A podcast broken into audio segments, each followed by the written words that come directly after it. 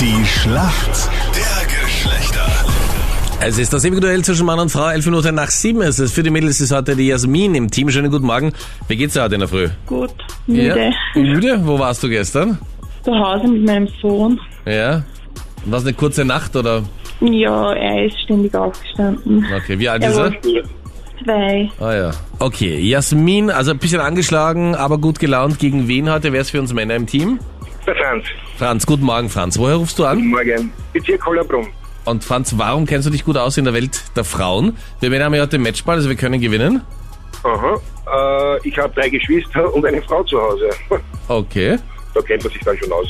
Na, ich will hoffen. Anita, du bist auch da? Ich bin Ich ready. hoffe, du hast eine easy Frage für den Franz. Dann haben wir vor Weihnachten schnell noch die Schlacht gewonnen. Das fände ich super. also für mich ist sie auf jeden Fall super easy. Und ich glaube auch für dich, vor allem es gibt einfach eine 50-50 Chance. Und zwar, Bibis Beauty Palace, Deutschlands größte YouTuberin, hat gestern verkündet, welches Geschlecht ihr zweites Kind hat. Ist gerade schwanger. Ich glaube im siebten Monat oder so. Ja.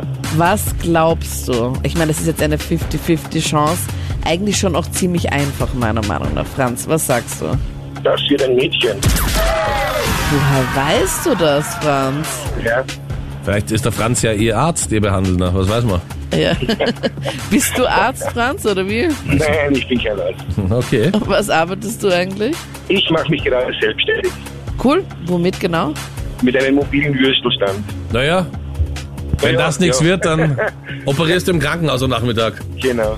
Aber das Wichtigste ist, Franz hat mal Anitas Frage beantworten können. Schaut gut aus.